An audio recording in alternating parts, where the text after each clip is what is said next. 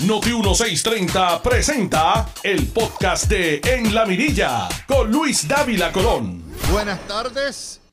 Son las 12 y 6 minutos de la tarde. Buen provecho tengan todos a la altura del 24 de marzo. Ya el jueves que viene estamos a 31. Eso quiere decir que el viernes de la semana entrante estamos a primero de abril. No, si se están yendo a las millas. Esta no ha sido una buena semana para el Partido Popular. De hecho, no ha sido un buen mes para el Partido Popular. Ahorita les, les voy a pasar la listica. Pero vamos a las noticias de hoy. El alcalde popular de Atillo, Cheli Rodríguez, que lleva 17 años, iba para 20, debido a razones de salud, tiene que renunciar. Y aunque obviamente lo va a sustituir un popular, ya sea por el método cojan de primaria o de selección de asamblea, va a ser un popular por la ley. No es lo mismo desplazar a estos alcaldes que se atornillan y que sientan raíces y que es muy difícil después de un término desplazarlos y quitarlos. Y con cada año que pasa se hace más duro. Miren el caso de Guillito Rodríguez ahí, que está en Mayagüez desde que Colón entró por Aguadilla y todavía con todos los líos no lo logran sacar. Los mayagüezanos siguen votando y votando y votando y votando por Guillito pues se le hace más difícil. Atillo siempre ha sido un pueblo popular, pero los números del Partido Popular van bajando rápidamente. Y si usted quita a un eh, cacique como es Chely Rodríguez en Atillo y lo sustituye con un advenedizo que pudiera estar tres años en el poder o dos años y medio en el poder, usted la casa y la hacienda. Y, y eso, eh, salvo que haga un trabajo extraordinario en dos años con una administración del partido adverso, pues es malas noticias para el Partido Popular. Andan por ahí los rumores desde la semana pasada que lo sacamos en jugando pelota dura de que el alcalde de Guayama era inminente Eduardo Cintrón, porque supuesta y alegadamente está envuelto en, entre los casos, se va en la quedada de JB Asphalt. No sabemos, eso es totalmente un rumor, hay una presunción de inocencia, pero nuevamente, eso no es bueno para el Partido Popular tampoco en Guayama. Nos dice el nuevo día hoy en la página 18, por cierto, esas historias de los alcaldes están las dos en la página 6 del nuevo día, que en Mayagüez, en el caso federal de Medi, ustedes recordarán donde le dieron dinero a inversionistas o asesores financieros y se lo fututearon y prácticamente le ignoraron el Palacio de Deporte.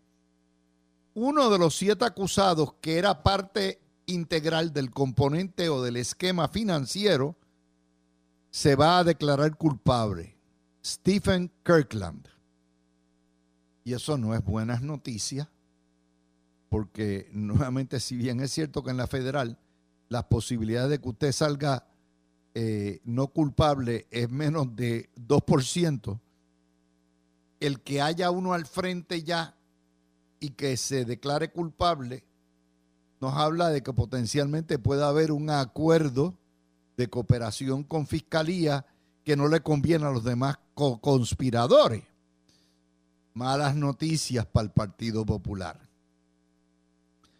Y eso nos trae a otra noticia. Primera hora, página 12.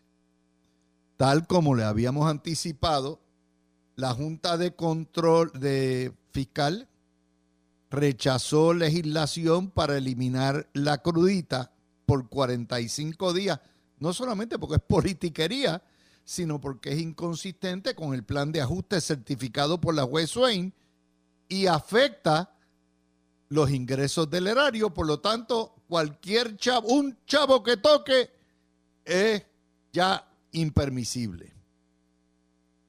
Y eso quiere decir que Juan Zaragoza, como goza, como goza, el hombre que más clavadas le ha dado a Puerto Rico contributivamente, ahora dice que cómo va a ser, que estos son nada más que 25 millones y que cómo va a ser. Próxima nota, si es que les digo, esto es una detrás del otro. Ustedes saben que ya la Junta de Control Fiscal le había dicho que no a lo que es la deforma laboral, porque también cuesta dinero. Es que no aprenden. Y otro tortazo. Y finalmente, el proyecto de Taxito, que es para los amigos corruptos de Taxito, que quieren que si ellos venden o alquilan una propiedad a la judicatura, que les den un, una exención contributiva también para afuera. Ha sido una semana devastadora para el Partido Popular, pero devastadora. No hay manera de que usted pueda decir, Dios mío, esta gente no levanta cabeza. Pero lo peor es a lo que es el concepto del Estado libre asociado, el llamado autogobierno o la autonomía del Estado libre asociado. Tres tres medidas que la Cámara y el Senado aprueban en su mayoría con el voto de la alcahuetería de las minorías, incluyendo el PNP. Porque todo el mundo coge, coge galán chavo, ellos son bien chulos. Toma, quítale ahí, este, vamos a rebajar para después decir que va votado por rebajar. Los tres, aprobadas por los representantes electos del pueblo de Puerto Rico, la dictadura fiscal se la revoca. Le dice, no para ningún lado. La semana pasada hicieron lo mismo con el PDA, con el, ajuste de energía eléctrica, que, la, Taxito se negó, le dio un barrinche y dijo, yo no voy aquí a legislar nuevos bonos ni nada. Y la Junta te dice, ah, ¿cómo fue? montate aquí, papá. Este es, vamos nosotros a someter el plan y la juez Swain que decida.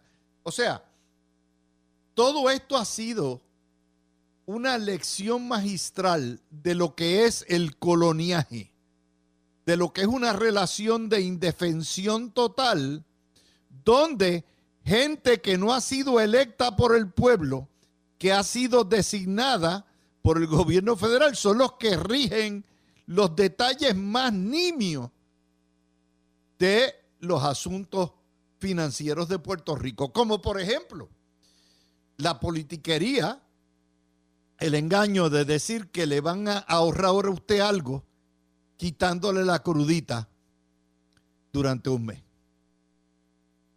No va a ahorrar nada. Ustedes lo saben. Lo que pasa es que lo que, lo que sería serio es quitar la crudita, que son 600 millones que entran al erario todos los años.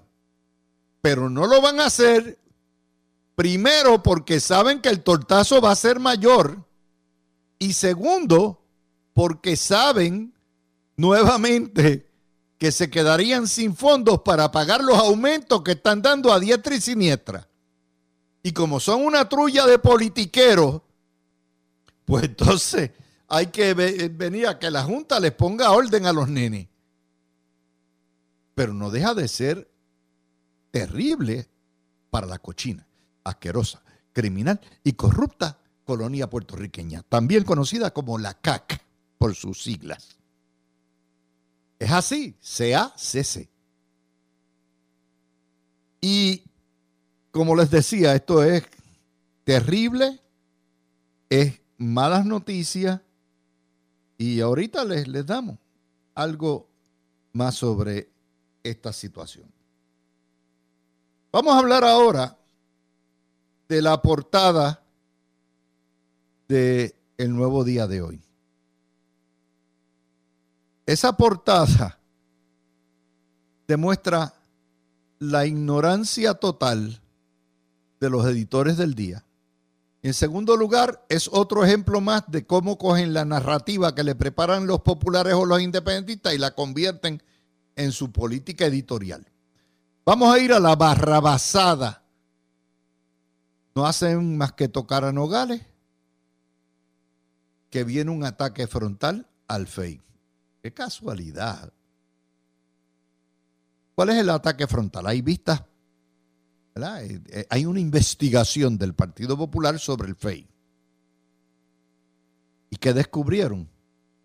Descubrieron el Mediterráneo. Hay agua en el mar. Hay agua en el mar. Señores, hay agua en el mar. El FEI gasta, ya con el verbito nada más, ya, ya nos lo dieron todo, gasta un millón en pesquisas que no prosperaron. Te dirá, wow, estos son unos descochadores. ¿Qué es esto? Y dice, luego de analizar los hallazgos de una investigación, ellos dicen que son de ellos, embuste, este, se lo dio el Partido Popular, ¿verdad? De la, el FEI o los fiscales decidieron no presentar cargos contra algunos funcionarios de alto perfil. ¿Qué es lo que querían? Que radicaran cargos contra todos. Hay algunas que van. Entonces, ¿cuál es el objetivo de investigar? Número dos. Ellos analizan 10 años del FEI. Y ya dicen que hay 66, 67, 68 casos, investigaciones activadas por el fiscal especial independiente de la oficina, de las cuales en 28 no había evidencia suficiente para encauzar, en 23 se llegó a presentar los cargos y a enjuiciar. Y es de esas 23 hubo 19 convicciones. O sea, el grado de convicción cuando usted tira ahí es bien alto, la efectividad. Y cuatro absoluciones. Y entonces, ok, usted dice, wow, primero, 28 de, de, de 23, 19 is pretty damn good. ¿Qué más nos revela eso? Que en esos 10 años hubo investigaciones que no llegaron a nada. Y ya mismo vamos a eso. Son 23, 28. Y que se gastaron en esos 10 años un millón de dólares. 100 mil dólares en honorarios de abogado, porque recuerden que son fiscales privatizados por año, de todos los casos que tiene. Y usted dice, ok, eh, ¿a quiénes investigaron? Bueno, pues investigaron a dos gobernadores, nueve legisladores, 22 alcaldes, 30 jefes de agencia, nueve jueces y seis fiscales. O sea, repartieron a todos lados. No hubo, no quedó títere con cabeza que oposición que no se investigara. Y usted dice, en realidad, en serio, que se gastaron un millón de pesos. O sea, el nuevo día quiere criticar a la oficina del FEI por hacer investigaciones con en las que tiene que cumplir con el debido proceso de ley y la igual protección de las leyes. Y en esas investigaciones tiene que hacer y buscar un sumario fiscal, buscar evidencia para determinar si hay causa para y si hay suficiente evidencia para encauzar a alguien que ha sido referido. Y el hecho de que ha determinado en 28 ocasiones que no había suficiente evidencia luego de haber investigados, eso para el nuevo día es un despilfarro de fondo. Demuestra la imbecilidad de los editores. Porque precisamente de eso es que se trata el proceso de las investigaciones de justicia. Se paga por investigar, se paga por tomar testimonios, se paga por eh, buscar evidencia, por acumular, por, por evaluarla toda y hacer una determinación en justicia, porque la búsqueda de la justicia no es encauzar y meter preso a la gente, sino la búsqueda de la verdad.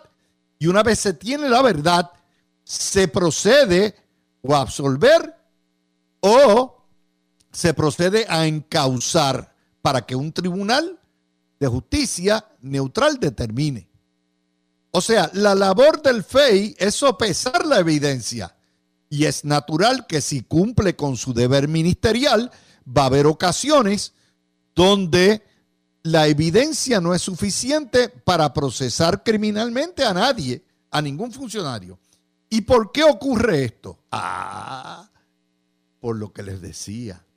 Ocurre porque muchas de las investigaciones que se le someten no llenan el crisol porque son investigaciones que ya sea justicia o el contralor o alguien se zapatean y las mandan para cumplir con el yo hice mi trabajo.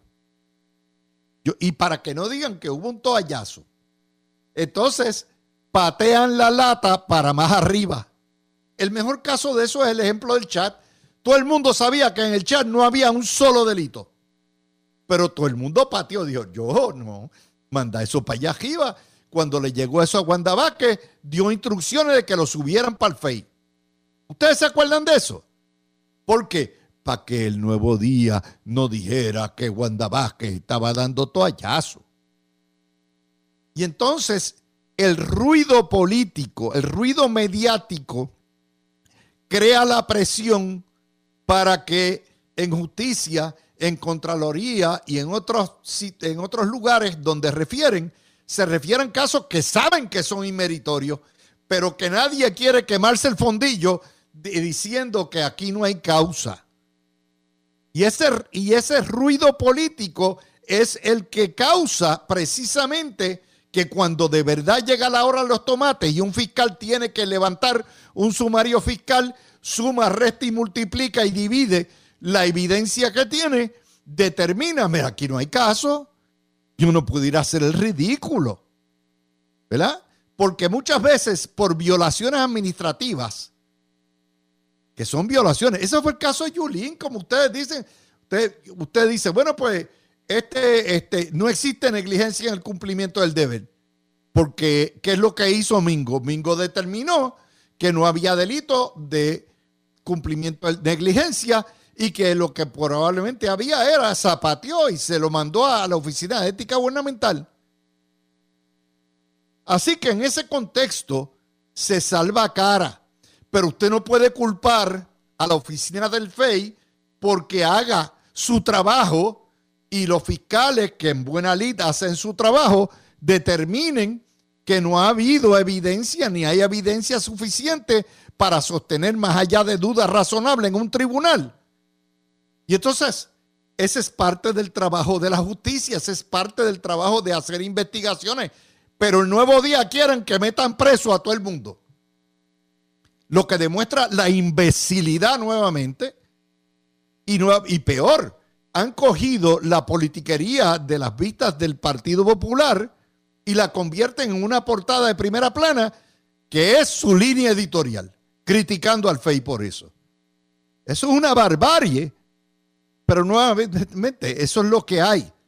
Y yo tengo que comentarle esto porque esa es la portada del Nuevo Día del periódico principal de Puerto Rico y es una burrada desde todos los puntos de vista. Como han sido todas las burradas que han tirado esta semana. Ustedes lo saben. Cogen a kilómetro cero, le dan instantánea credibilidad y dicen los policías son unos asesinos. Eh, esta mañana había un titular que decía que nuevamente que se iba a caer el mundo, se iba a acabar la ciudad de San Juan porque el alcalde limite las horas de operación de las barras de mala muerte a la una de la mañana o a las 12 de la media. No, se va a caer San Juan. Cuando usted titula eso, usted lo convierte en su línea editorial. Es una crítica, no solo a directa al alcalde. No lo hacen con todos los alcaldes populares que tienen limitaciones a las 12 y a la una, pero lo hacen con Miguel Romero. Y yo estoy aquí, se las analizo. Me las sirvieron así, de chinche, de vaca y de buey. Yo voy a donde usted y le digo, mire, no es de chinche, no es ni de vaca ni es de buey, es tal cosa. Son las 12 y 25.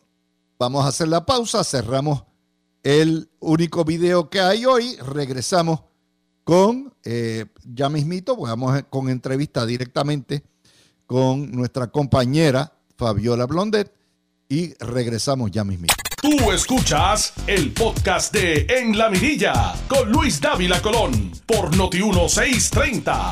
De vuelta con ustedes, mis amigos. Y vamos a ponerlo, vamos a recogerlo donde lo dejamos. Eh, y estábamos hablando de la manera en que la prensa en Puerto Rico prostituye todo y lo invierte al revés. Nos dice el nuevo día en un titular esta mañana Comerciantes advierten que el nuevo Código de Orden Público de San Juan mataría a la ciudad. Te dice eso, es como si pusieran, los marcianos llegaron ya y bailando el chacha. Oiga, eso es un titular fake. Los comerciantes pueden decir que mañana se acaba el mundo, que llegó el meteoro, que va a haber un tsunami de mil pies de altura que bajó para la isla. Y eso no es materia para titular nada. Todo el mundo sabe que en Puerto Rico, en por lo menos 50 municipios, hay una regulación de los comercios en el casco del pueblo y las barras de mala muerte y hay limitaciones y horarios. Lo que ha hecho el alcalde Romero es recoger toda la longaniza de ordenanzas municipales que hay de orden público, tratar de hacer lo que se llama un, solo libro, un código completo con sugerencias. Ustedes saben, lo hemos visto, los vecinos del área de la placita de Santurce quejándose de las bebelatas, los desórdenes, los tiros, el boceteo, hasta altas horas de la madrugada. Todos los alcaldes que yo recuerde, desde los tiempos de Héctor Luis Acevedo, posteriormente los tiempos de Jorge Santini, Carmen Yulín Cruz, han tenido que lidiar con ese dolor de cabeza.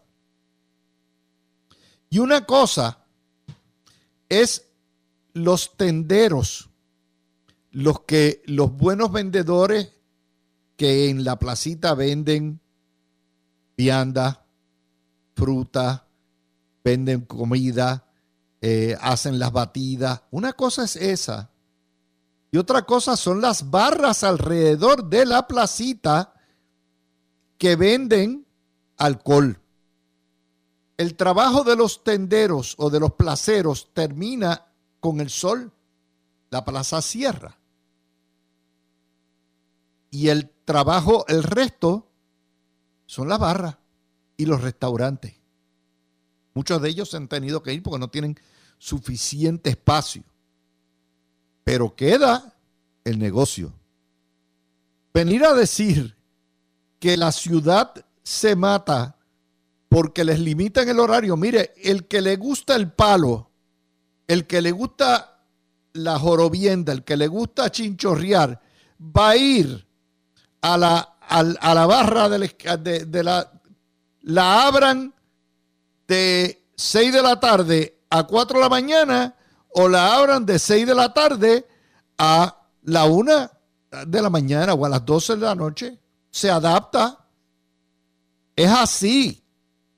Y el hecho de que se vayan o no vengan no va a hacer que la ciudad o el comercio se quede. De hecho, estamos hablando de cuánto, cuántas barras puede haber allí. 20. De una ciudad comercial que tiene un presupuesto de 700 millones de dólares. Vamos, no me vengan con ese cuento. Pero es como la prensa lo magnifica. Los dueños de barra dicen que el nuevo código, de orden público le limita las horas, pero admiten, óigame bien, admiten y dicen que van a ir a la quiebra, no van a ir a ninguna quiebra, porque el que le gusta el ron y el que le gusta la cerveza y el que le gusta eh, socializar va a ir a la hora que sea. Y a las 12 o a la 1, calabaza, calabaza, cada cual para su casa. Pero esos vecinos, de hecho ellos mismos admiten que los vecinos tienen razón con las querellas sobre el ruido, con las querellas sobre las agresiones, las peleas, el, el olor a que hay allí. Todo eso. Pero nuevamente es el trabajo de la prensa, cómo le cambia todo. La segunda nota que tengo para discutir, y déjeme ver la hora exactamente, son las menos 20, ya mismito vamos con Fabiola. La segunda es Jennifer González, que hoy en portada eh, de El Vocero se queja de que no cuentan con ella en Hacienda y no, no le están diciendo lo que hay. Bueno, en primer lugar, no hay, que yo sepa, un borrador de legislación todavía para sustituir el mantengo corporativo de las foráneas de 4% la entidad que le corresponde o la entidad, la autoridad que tiene que negociar con el Tesoro sobre esto es el Departamento de Hacienda y el DEC dirigido por Manolo Sidre, el Ejecutivo de Puerto Rico. Y hasta que no estén todos los puntos sobre las IE acordados con el Departamento del Tesoro, cuestión de que nadie puede ir a bombear, a cabildear en contra, no se puede y no se debe divulgar. Eso es algo que la comisionada debiera entender. Jennifer González es la mejor comisionada que ha tenido en Puerto Rico ever. Jennifer González es la mejor política de futuro que tiene el PNP. Jennifer González es el futuro del PNP. Y yo estoy seguro que Jennifer González no va a retar a Pedro Pierluisi. Si Pedro Pierluisi decide que él es el candidato, salvo que los federales ¿verdad? se lleven a media administración en volanda. Es así. ¿Por qué? Porque la política, nuevamente, es así. Y Jennifer es una política inteligente que ha tenido la paciencia de esperar su turno. Pero esta cuestión de bombear encima o caerle arriba al Departamento de Hacienda o al DEC o a quien sea. Porque, mire, yo estoy seguro que el gobernador está ajeno a muchas de estas cosas también. Esto es algo que tienen que hacer y de hecho requiere estricta confidencialidad, tanto en el Ejecutivo como en el Legislativo. ¿Por qué? Porque está el buitre Josco, está el cabildero Josco y aquí hay billones envueltos. Y si se zafara o se supiera algo del detalle de un borrador, van a venir los cabilderos a tratar de bombear y a tratar de torpedear lo que debe ser algo, porque hay, hay que sustituir esos 1.600 millones, hay que sustituirlos de alguna manera. Así que los que están tratando de hacer fiesta de que Jennifer González quiere dividir el partido y todo eso, no, yo entiendo que se sienta afuera, pero tiene que entender por qué, el por qué razón. Cuando esté el acuerdo listo y esté planchado el proyecto radical, yo estoy seguro que el gobernador a la primera persona que va a llamar es a su mano derecha en Washington, que es ella, que es Jennifer González, la única representante que tiene el pueblo de Puerto Rico, y le va a decir, Jennifer, esta es la que hay, vamos para adelante. Vamos para adelante. Y, se, y Jennifer hará las las expresiones en acuerdo o desacuerdo ajustarán y por ahí para abajo se van. Pero no busquen cuatro patas al gato de que esto es un intento de Jennifer González de dividir el partido, de caerle encima al gobernador, de retarlo. That ain't gonna happen. Y déjeme decirle, yo soy de los que creo que en una elección Jennifer González es 20 veces mejor candidata como política que el gobernador de Puerto Rico. Pero hay una realidad. El gobernador es el candidato y es el, su gobierno hasta ahora ha ido bien y tiene derecho a aspirar y nadie lo va a retar. Nadie, ni Jennifer González, ni Ricardo Josellón, ni Tomás Rivera Schatz. Eso es una realidad. Ahora, eso es a hoy. Mañana los muñequitos pudieran cambiar. Y eso es otro cuarto de hora. Así que esto lo vamos a tocar más en detalle con José Juan ahorita, Juan José Díaz. Eh, vamos a ir ahora al tercer tema y ahí quiero que entre Fabiola. Eh,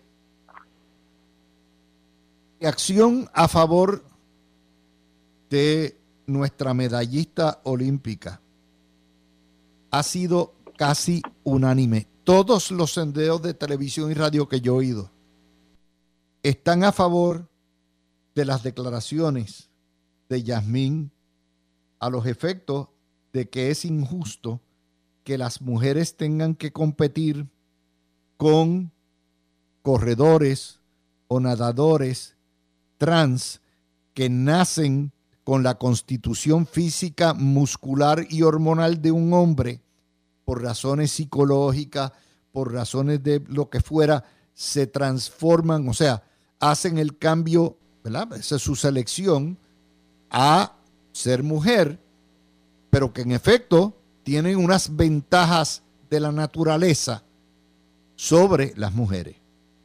Y Yasmín Camacho Quinn ha recibido el endoso de prácticamente la mayoría de Puerto Rico. Y hoy tengo que darle la razón a la presidenta del Comité Olímpico que ha dicho, en este debate nadie gana. De hecho, esto no es un debate de Puerto Rico nada más, esto es un debate mundial. El presidente de la Comisión de Atletismo dijo que la cuestión de identidad de género es una cuestión personal y política. ¿verdad? Usted cambia, usted decide, mire, sí, yo mañana voy a ser mujer y voy a hacer todo eso. Pero que esa determinación no puede cambiar la naturaleza biológica de, en efecto, el hombre tiene una ventaja. En ese contexto, y las hormonas del hombre tienen una ventaja. Y, es increíble que haya sido la izquierda eh, carnívora de Puerto Rico que le haya caído encima a la que hace unos meses era la heroína nacional de Puerto Rico por haber ganado la primera medalla de oro en atletismo para Puerto Rico. Por poco le quitan la flor de maga. Ay, madre. Bueno, y con ese tema quiero empezar con Fabiola. Adelante, Fabiola. Saludos, Luis, y también a la radio audiencia que nos escucha. Pues qué bueno que me preguntas sobre ese tema, me, me da mucho la atención y de hecho estoy de acuerdo con Yasmín, porque una cosa es el sexo con el que tú naces y otra cosa es la identidad con la que tú te ves, o sea, tú te puedes identificar con el sexo que tú quieras, pero eso no quiere decir que tú, si naces mujer, eh, pues y te identificas con ser hombre, la constitución física, como quieras, internamente, aunque te identifiques con ser hombre, no vas a, o sea, una mujer no tiene biológicamente unas hormonas y todo eso. Igualmente, estos hombres que se convierten en mujer, físicamente podrán ponerse busto y todo lo que quieran, pero las hormonas, eh, la testosterona pues, y la musculatura les beneficia en este tipo de competencia. Así que por supuesto que también tiene que pegar el grito en el cielo porque existe una marcada diferencia. Ellos se pueden identificar con lo que ellos quieran,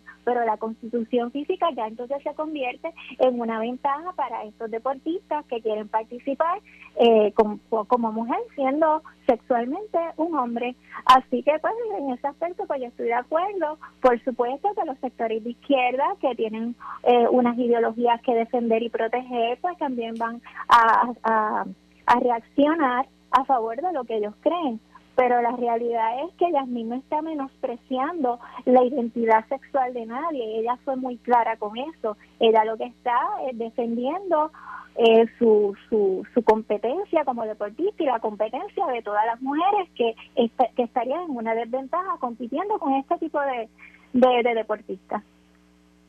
Bueno, hay una cosa, es la violencia, la intolerancia con que le han caído encima a Camacho Queen.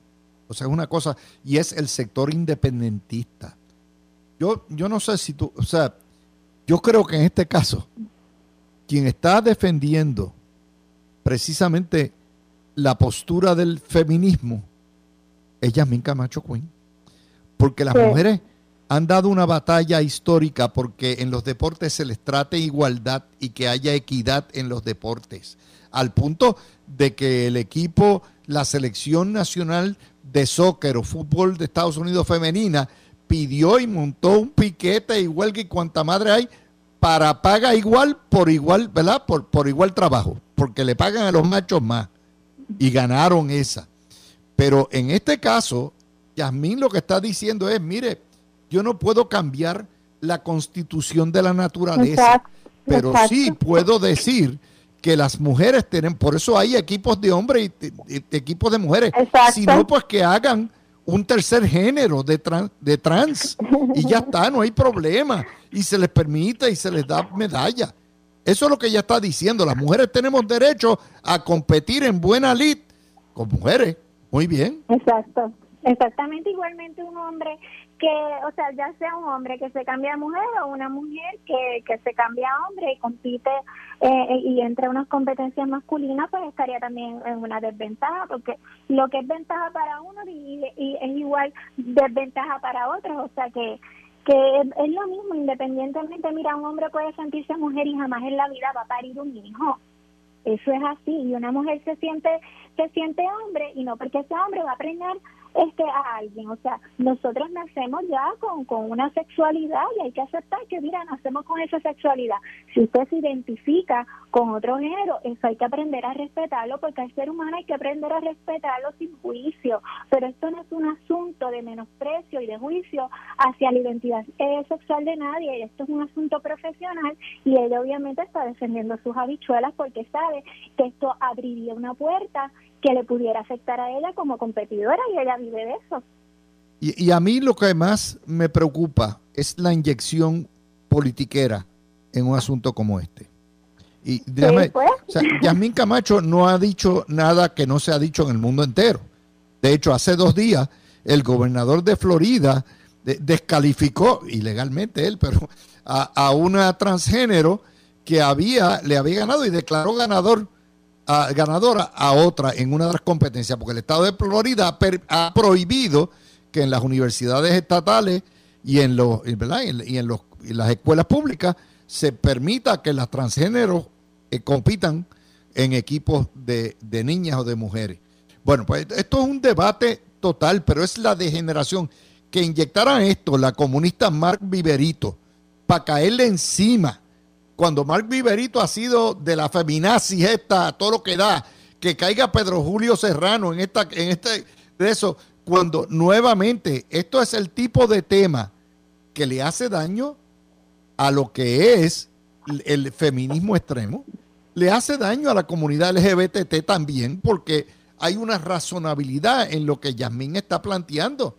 No es nada nuevo.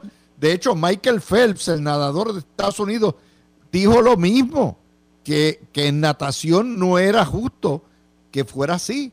Y entonces han obligado a la pobre muchacha a retractar y a desaparecer la intolerancia.